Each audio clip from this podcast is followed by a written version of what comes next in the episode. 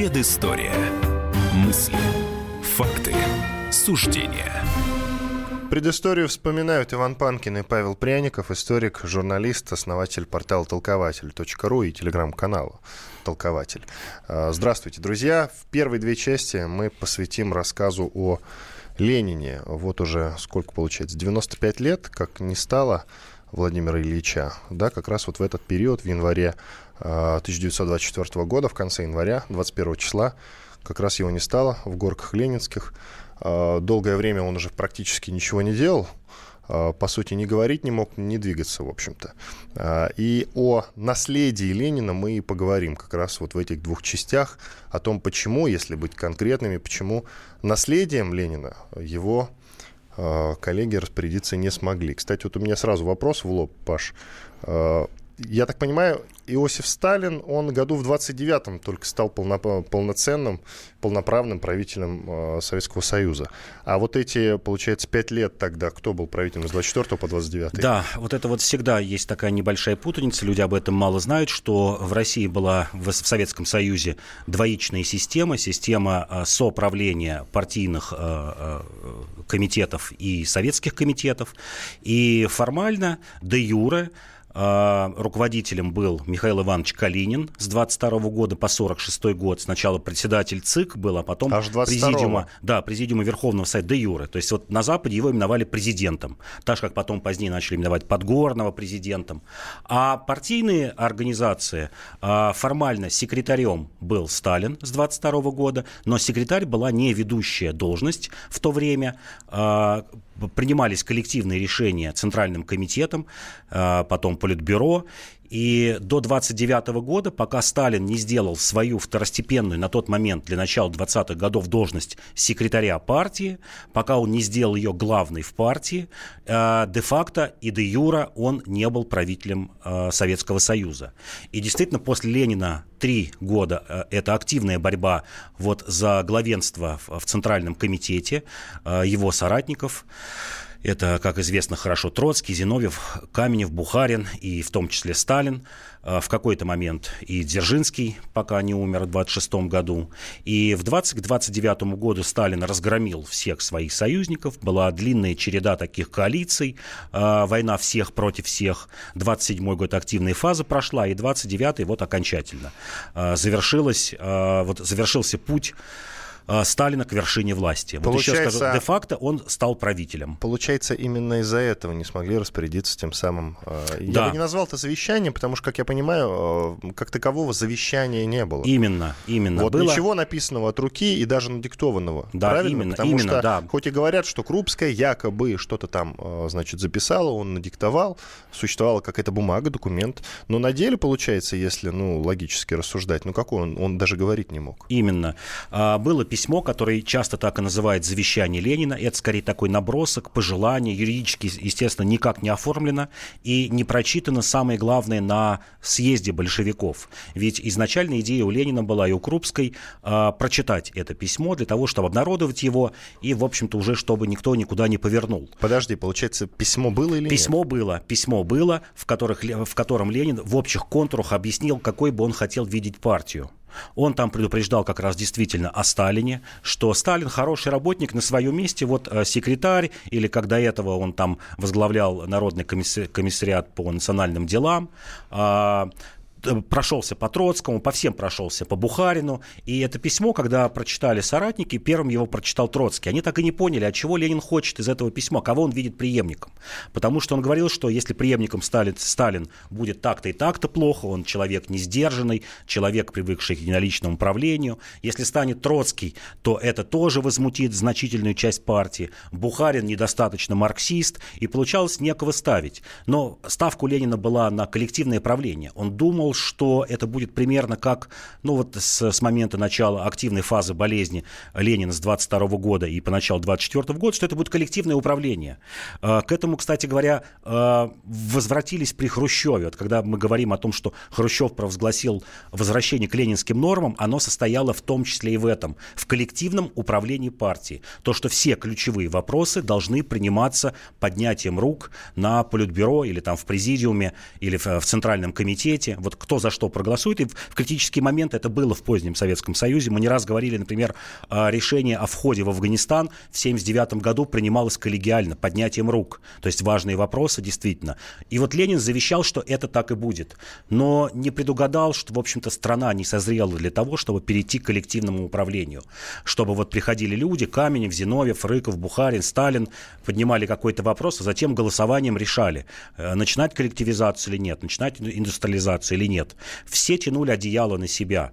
Это вот издержки были ну, такого постреволюционного сознания старых большевиков. Каждый считал себя э, заслуженным человеком, что он внес большой вклад во что-то, в революционную борьбу, в победу, и с ним надо считаться. И вот это коллективное решение, оно бы не состоялось никогда. Оно формально было до 27 года. Это коллективное решение. Действительно, важные вопросы принимались э, поднятием рук. Но все это время, повторю, шла грызня между вот этими старыми большевиками. Это я еще не говорю, что был, были, была оппозиция второго, второго ряда ряда, такой средний, средний э, партийный аппарат, начиная от рабочей оппозиции э, Шляпникова, например, и там заканчивая э, тем же Дзержинским и другими деятелями. Скажи, а кого Ленин видел преемником своим. Но смотри, он болел, ну, долго болел, начиная год с 19-го, прям уже э, совершенно серьезно. Хотя он что-то делал, работал, но было понятно, что болезнь его совсем скоро съест. И плюс к тому же у него и пыля, э, пуля была в теле находилась после неудачного покушения, правильно ведь? А, то есть он понимал, что когда-то придется передать дела. Он думал об этом или нет? И кого видел преемником? А, вот как раз я это про что я говорю, что преемника так и не нашел. Долго перебирал, и оказалось, что все плохие. Я имею в виду, вот ну, в ленинском были какие-то у него варианты? Кто а, это? Он рассматривал как временного а, такого я бы сказал, технического а, человека, который, ну, замкнет на себя цепочку, таким модератором скорее станет, не лидером, а модератором, который будет вот а, что называется, с технической точки зрения всю эту борьбу э, кланов и отдельных э, крупных деятелей как-то разрешать и что-то с ними делать. Это Алексей Рыков который оставался главой Совнаркома, как сейчас сказали бы, премьер-министр. В его руках была сосредоточена э, исполнительная власть, экономика была сосредоточена. И идея была такая, что этот человек будет модератором и будет как-то разводить в разные стороны, ну, как судья такой вот на гонке, боксеры дерутся, есть рефери, который не принимает участие в схватке, а только модерирует ее.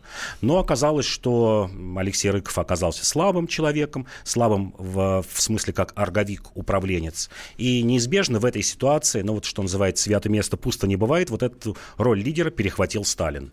Хотя Ленин не хотел э, Сталина и, и, видеть во главе Советского Союза. Он соглашался с ролью Сталина, сейчас тоже часто перегибает палку, говорят, что он вообще там ни во что не ставил Сталина и не хотел его нигде видеть. Нет, он видел его вот либо э, Министерство национальности, ли, либо Рабкрин, либо тот самый секретариат. Ведь что такое секретариат при Лене? Это второстепенное э, подразделение э, партии большевиков это, ну, как сейчас сказали бы, управ делами, когда э, в секретариате разбирают какие-то бумажки, жалобы, назначение мелких и средних партийных деятелей на уровне там уездов, губерний и тому подобное, без принятия стратегических решений. То есть такой совмещалось бы э, в нем э, управ делами и, например, служба HR, кадровая служба. Вот, вот, вот это так было.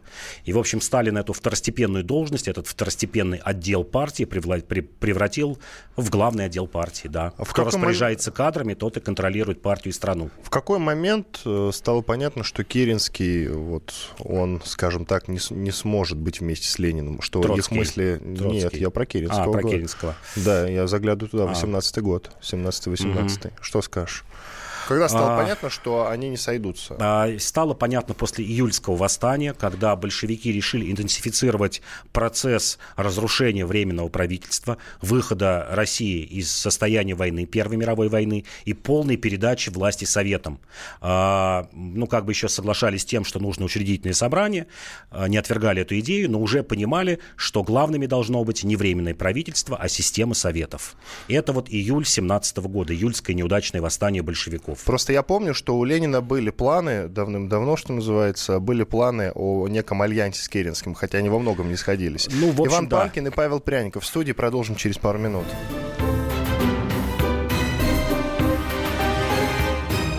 Предыстория. Мысли. Факты. Суждения. Ведущие на радио «Комсомольская правда» сдержанные и невозмутимые. Но из любого правила есть исключение – дай по морде мне. Встань и дай. Хочешь уважаемый, стекло хочешь? такое? Давай. Он- Что ты не говно в эфир кидаешь? Я- Ты несешь какую-то хрень. Мы расстреляем его из водяных пистолетов мочой. Самый горячий парень радиостанции в прямом эфире. Исключение из правил с Максимом Шевченко. Слушайте по вторникам с 8 вечера по московскому времени.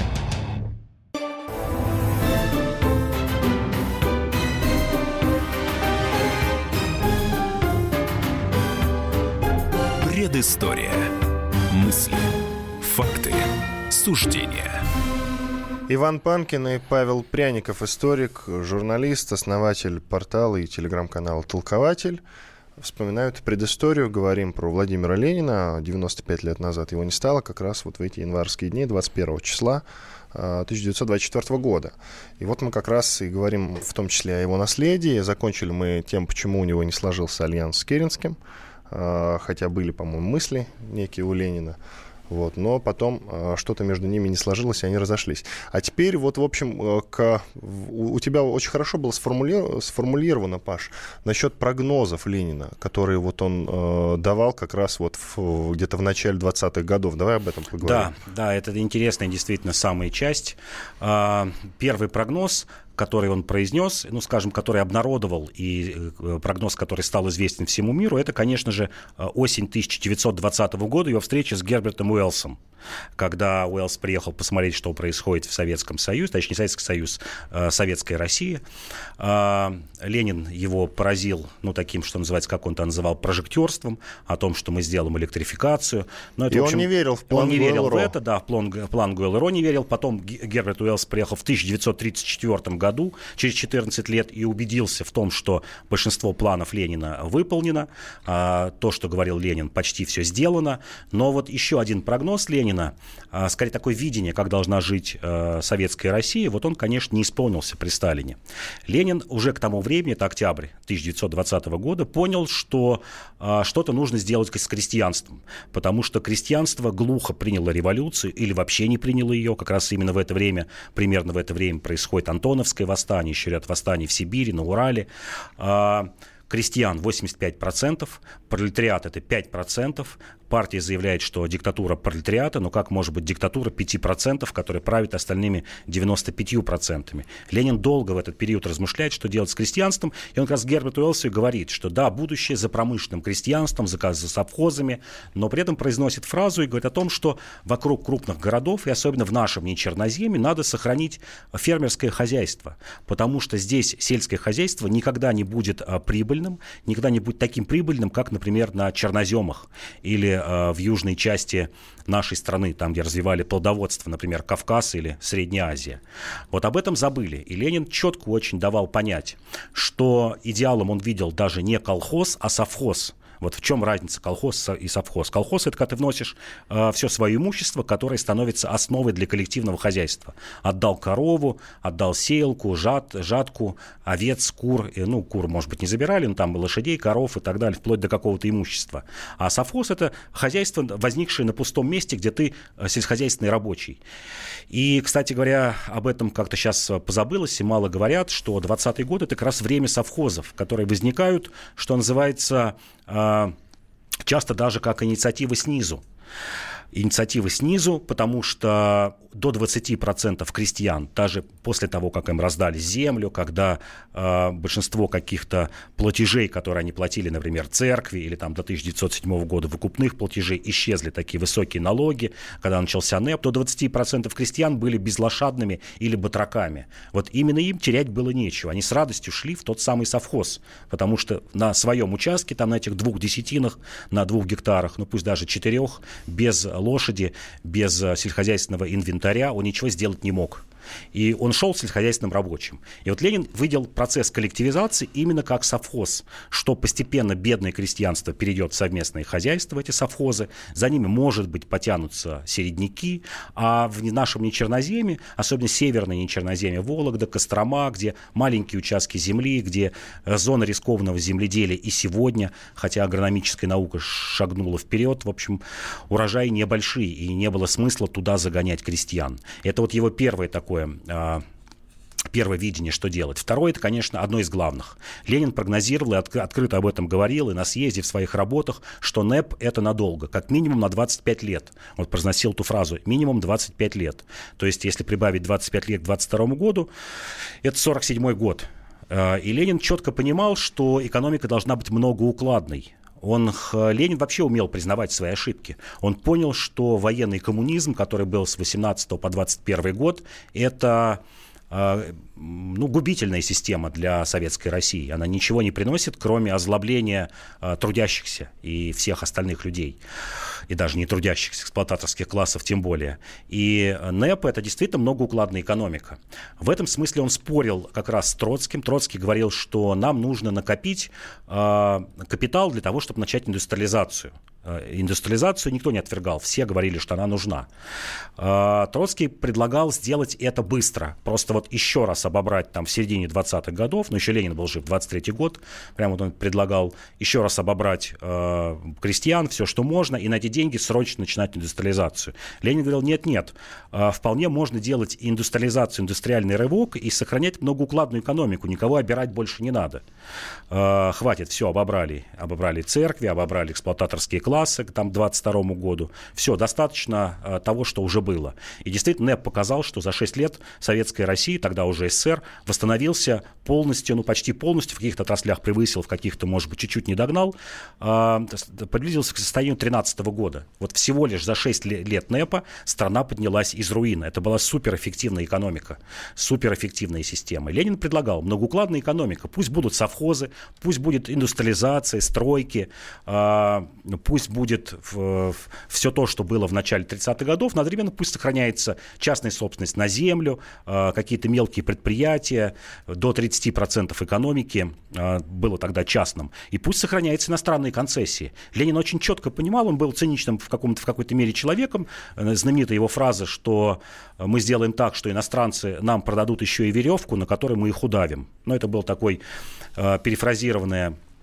видимо, э, выражение, что мы возьмем технологии от них, станки, сделаем страну процветающей, и благодаря иностранному капиталу опередим их и похороним. Это вот так можно перевести. То есть Ленин был за концессии, за то, чтобы были совместные предприятия с иностранцами. Они, в общем-то, были до начала 30-х годов, но Сталин вот к середине 30-х годов э, свернул. Но было одно, а, правда, кстати, исключение. уточни, как ты считаешь, коротко, уточни, почему? А, свернул... неплохо все шло, индустриализация да, состоялась. Да, свернул, потому что была, было огромное недоверие а, к иностранцам огромное недоверие в плане идеологическом. То есть никто не отвергал технический ум. В начале 30-х годов американский инженер, вот в прямом смысле слова, прям такой мем устойчивого выражения, это был идеал такого передового человека, американский инженер. Об этом фильмы снимали, много статей было. Но было недоверие э, в том плане, что ведь что такое 33-34 год, когда вот начинают свертываться контакты с Западом. Это как раз время прихода немцев, фашистов э, к власти.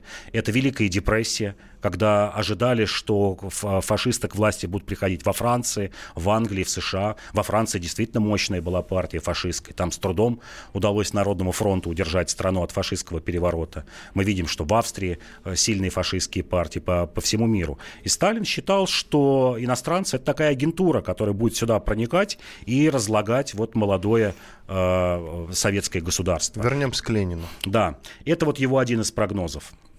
А третий прогноз, я сказал, один из главных, который потом нам аукнулся, это, конечно же, а, прекращать гонения на церковь. Ведь э, как раз еще во время жизни Ленина, 22-23 год, в общем, относительно нормализуется состояние Русской Православной Церкви. Она действительно переходит под контроль, там ГПУ контролирует архиереев, но вместе с тем возникает обновленческая церковь. То, чего хотел Ленин, конкуренция церквей именно внутри православия. Обновленческая церковь в какой-то момент, в конце 20-х годов, контролировала до 40% прихода и верующих. То есть, ну, почти половина верующих ушла в обновленчество. Это такой упрощенный вариант православия, если совсем вот гру- грубо говорить, там, где священники ходят без, без бород, где разрешается второй брак у священника, где нет монашества, упрощается служба. Ну, чем-то это было, условно говоря, условно похоже бы на греко-униатскую церковь, ну, такого вот западного образца православия на Западной Украине или англиканскую церковь. Вот упрощенно, если говорить. А, он понимал, Ленин, что в стране огромное количество верующих, не стоит раздражать их вот таким излишним а, напором, И Сталин, конечно же, вот как раз 29-30 год э, пренебрег этим советом Ленина и начал огромные гонения на церковь, чем действительно ну, во многом спровоцировал вот ситуацию и в том числе и в крестьянских восстаниях. Во но гонения на церковь, они были в начале 20-х. Были, но прекратились, да. Это было связано с голодом, когда у церквей отнимали их землю, монастырей, отнимали огромные богатства, но затем это все свернули. Давай а... подытожим, у нас минута до конца да. второй части, подытожим. А, вот как ты считаешь, если бы Ленин, скажем так, ну не умер в 24 году, если бы со здоровьем было получше и проживел он до 30-го года, как изменилась бы Россия? А, изменилась бы и Россия, в первую очередь изменился бы мир. Потому что Ленин, это самое главное, о чем не успел подробно сказать, делал ставку на так называемый красный глобализм, на то, что революция должна быть всемирной или хотя бы всеевропейской. Он делал ставку на союз с Германией. Я думаю, что Гитлер не пришел бы к власти точно, потому что Ленин всеми силами стоял за союз с Германией, социал-демократами, с коммунистами Германии, вообще Восточной Европы, в том числе Венгрии, Австрии. Я думаю, что НЭП бы не свернули, и все гораздо шло бы мягче были бы, конечно, какие-то репрессии, но это были бы мягкие, точечные, не сталинские, не массовые репрессии. Иван Панкин и Павел Пряников, историк и журналист. Прервемся на 4 минуты, после этого продолжим. Оставайтесь с нами.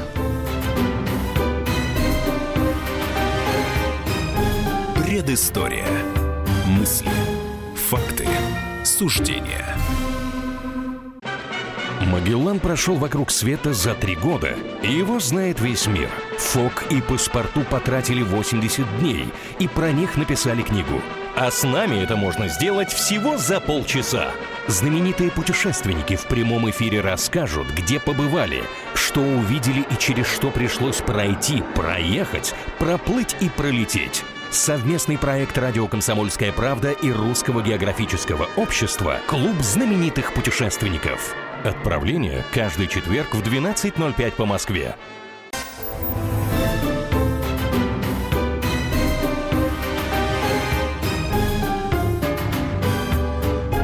Предыстория. Мысли. Факты. Суждения. Напомню, предысторию вспоминают Иван Панкин и Павел Пряников, историк и журналист. В этой части мы поговорим о скажем так, о Переяславской Раде, на которой было принято решение о присоединении территории войска Запорожского к русскому царству. Произошло это 16 э, января 1654 года. Дата круглая, потому что прошло с того момента ровно 365 дней. Дней сказал. Э, лет, конечно же. 365 лет прошло с вот этого вот знаменательного события. Почему же э, войско Запорожное, Запорожское решило присоединиться к русскому царству, Павел? А, действительно. Ну, насколько я знаю, долго метались, да, выбирали, да, думали. Да, долго метались. Поляки, это же поляки, правильно ведь? Да, поляки, украинцы, русские, ну такой вот славяне, восточные славяне. Действительно, а, что предшествовало, здесь надо кратко рассказать Переславской Раде, присоединению к России. А, было так называемое сначала золотое десятилетие Польши, это с 1638 года до 1948 года. Это время правления Владислава IV короля, когда эти 10 лет а, Польша практически не вела крупных войн, занималась хозяйством хозяйством, и все было в том числе хорошо у казаков Запорожской сечи, которые являлись частью Польши, вот сразу, чтобы точки обозначить. Был реестр казаков, казаки э, были на жаловании у поляков, у них была ну, там минимальная э, э, автономия, но тем не менее, это была часть, часть Польши. А с 1948 года начинается восстание казаков, оно совпало со смертью Владислава IV. В Польше начинается внутренняя гражданская война, сумятица, кто станет следующим королем. Казаки воспользовались тем, чтобы вы выбить себе больше преимуществ э, со стороны польского государства. Например, они хотели расширить реестр. Что такое реестр, я уже кратко сказал. Это казаки, перечень казаков, которые получают жалование от польского государства, состоят на службе. Вот они хотели, их было 20 тысяч таких, они хотели расширить до 40 тысяч. И в результате этой гражданской войны казаки этого добились. Действительно, реестр был расширен до 40 тысяч человек, то есть 40 тысяч казаков стали э, получать жалование, зарплату от польского государства, но хотелось большего. Они получают некое подобие автономии и понимают, что польское государство слабое, э, ничего сделать им не может и, и, и готовы к торгу. Готовы к торгу, к тому, чтобы выбить из нее еще больше преференций, еще больше денег, полномочий, автономий. Вокруг Запорожской сечи, вообще левобережной Украины, все, что вот слева, если смотреть по течению Дона, для нас это Восточная Украина, так проще говорить, Восточная Украина, территория нынешней э, Харьковской области, Запорожской, Днепропетровской, Донбасс и так далее. А вот на этой территории украинцы, русские, часть поляков и казаки начинать долго думать, кому бы примкнуть, как бы напугать поляков посильней. И сначала 1600 50-51 годы Богдан Хмельницкий и его верхушка казацкая думали вообще неожиданный вариант, многие об этом как-то тоже забыли, не знают, думали уйти к Османской империи, к туркам, уйти, стать частью Османской империи. Вот представляете, на границах бы сейчас примерно Брянская область, но не сейчас, даже пусть в 18-19 веке на этой границе стояла бы Османская империя. Не сошлись в одном, в малом.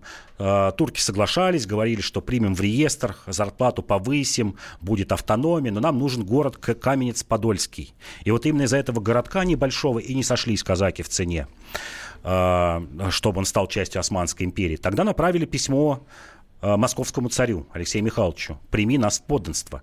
Письмо это было отправлено, обращу внимание, э, в 1648 году. То есть примерно вот в это время э, казаки, когда началась, как еще раз повторю, гражданская война, начали переговоры и с Османской империей, одновременно вели и с поляками, и с Московским царством. В Москве подумали, что это какая-то шутка. Польша была сильным государством, тут вот Крымское ханство подпирает, а тут кто-то просится в состав а, Московского государства, не самого на, на тот момент передового, богатого. И это прошение положили под сукно. Три года до 1651 года прошение казаков Запорожской сечи и вот правобережной Украины, Восточной Украины лежало под сукном. Никто в Московском царстве даже не рассматривал этот вариант. Всполошились, когда вот 51 год а, Алексей Михайлович дал все же приказ рассмотреть. Алексей Михайлович Тишайший, да? Да, да, рассмотреть этот, э, э, рассмотреть этот вариант, потому что Польша ослабла во внутренних распрях, а Турция завязла, это как раз было время ее наступления в Европе, в Восточной Европе, в Венгрии, Австрии, завязла в своих проблемах, и царь понял, что это, в общем, благоприятный вариант. Можно воспользоваться тем, не будет большого отпора у поляков, э, от поляков не будет большого отпора у Крымского ханства и, и турок, ну, в общем, вот приняли.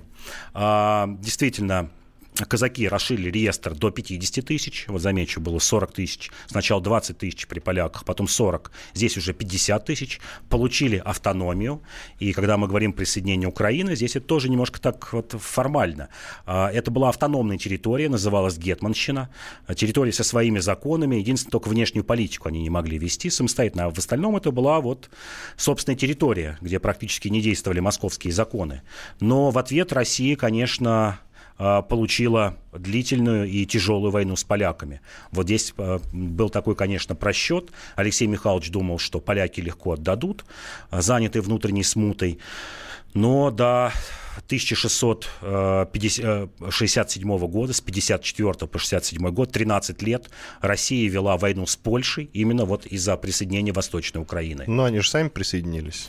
Присоединились сами, присоединились сами, но Тогда тем в чем не менее... заключалась? Заключалась в том, что а, поляки, конечно, не могли смириться с тем, что Россия получает такую огромную и, в общем, лакомую территорию, лакомую по тем временам, по временам аграрного государства, и Польша была аграрной, да почти вся Европа была, может быть, кроме только Англии, Голландии, везде превалило, превалировало сельское хозяйство. Россия выходила на черноземы, это очень важно.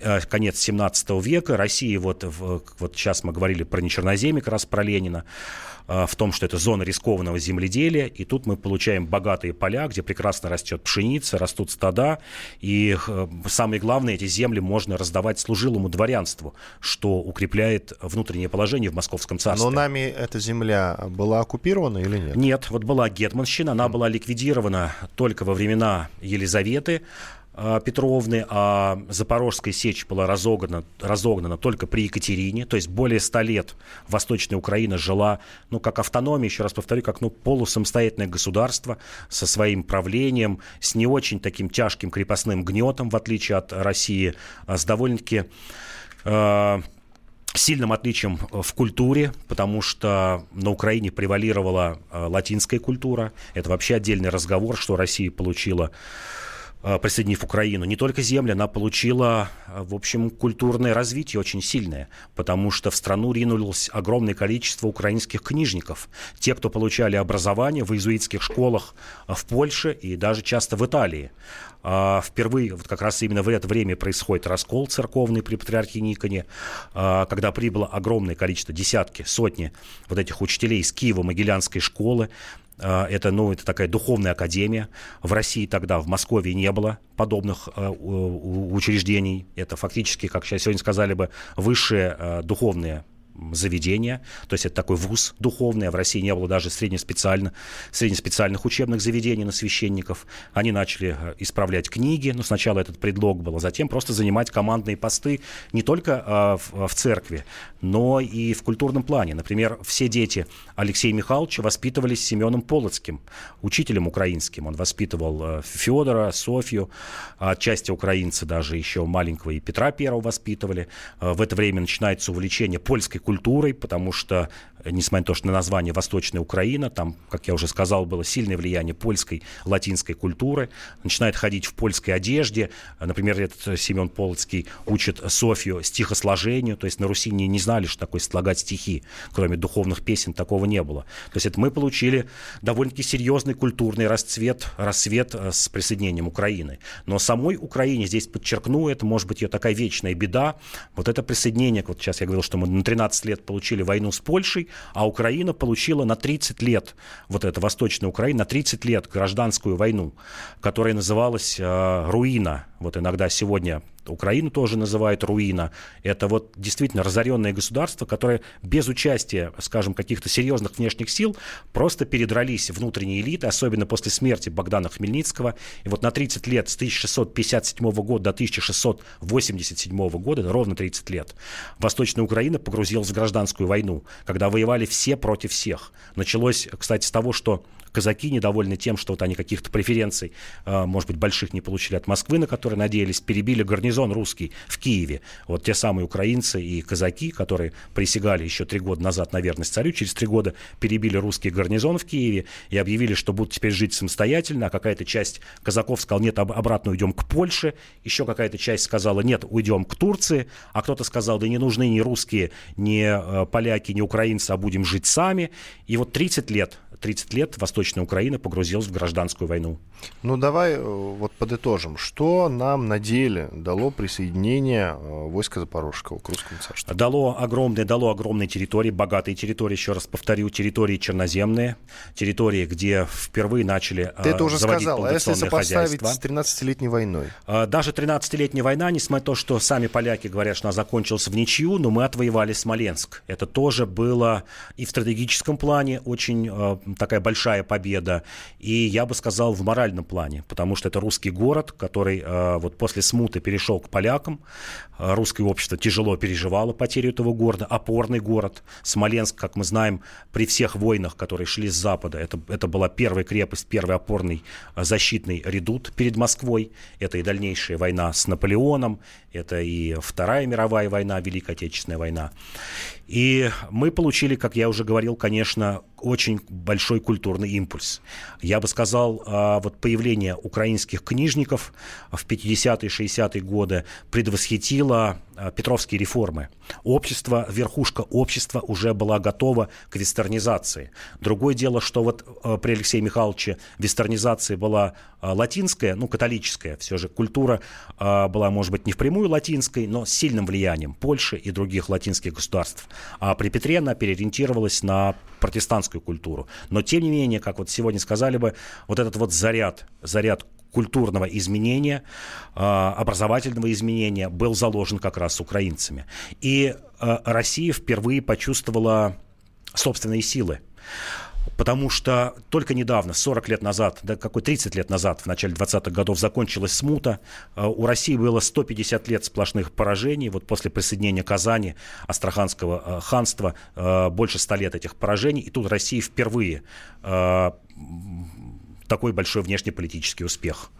Имеет. А что сейчас на этих, на этих территориях А сейчас это Восточная Украина, это как раз э, часть Киева, это Киев, это Днепропетровская, Харьковская область, э, Полтава, Запорожье. Э, через сто лет это стал Донбасс, то самое дикое поле, где тоже были казаки. Понятно. Иван Панкин, Павел Пряников, историк, журналист, основатель портала и телеграм-канал «Толкователь». Мы продолжим буквально через пару минут. Будем говорить о Екатерине II. Я напомню, что мы каждой программе говорим об одном из правителей России, идем по порядку. Вот как раз наступил, э, наступила очередь Екатерины II в рамках нашего цикла. Оставайтесь с нами. Предыстория.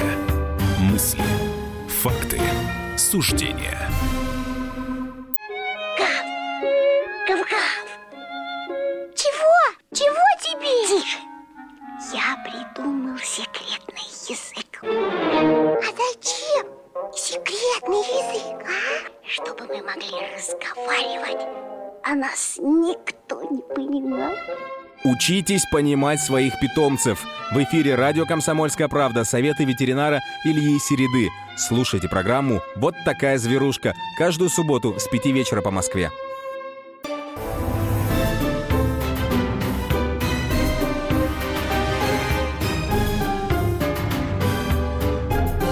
Предыстория.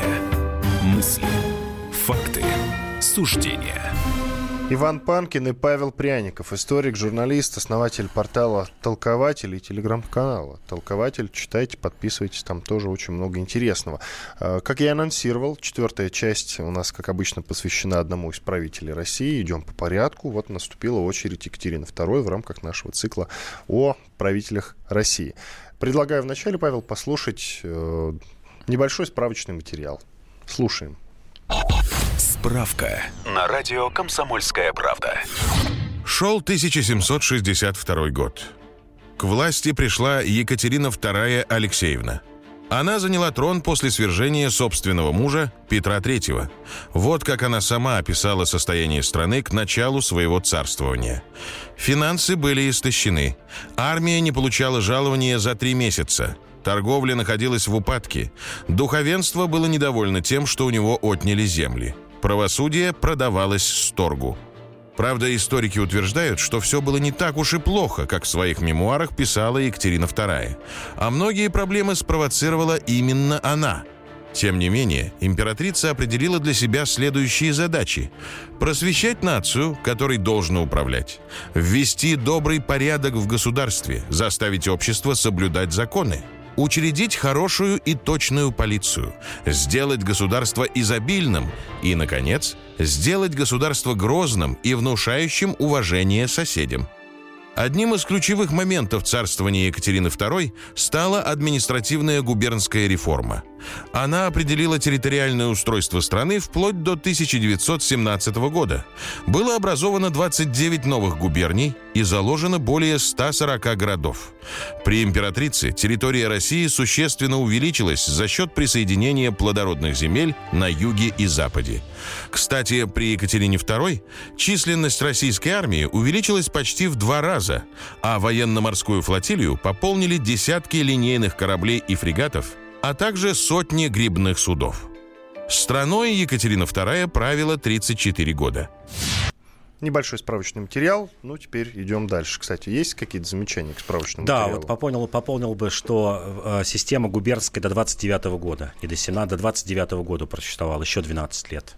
Вот а, это территори- территориально-административная. Ошибка в дате, да? Да. Ну, информация взята из открытых источников, а там не везде э, все точно указано. Смотри, как мы с тобой заявили эту тему? О том, что при Екатерине II Россия стала сверхдержавой. Правильно ведь? Правильно. А, то есть было до этого момента были только Англия и Франция, а тут появилась еще Российская империя. Ну, как у Екатерине II удалось этого добиться? Да, это действительно главный итог. Это главный итог правления Екатерины II, то, что Россия вошла в число великих государств мира, сверхдержав. Вот той самой стала третьей страной на тот момент. Англия, Франция и Россия. На 200 лет назад еще была Испания, 100 а, лет назад Голландия, но вот к середине 18 века, а тем более к концу 18 века, вот осталось три сверхдержавы. Как это удалось?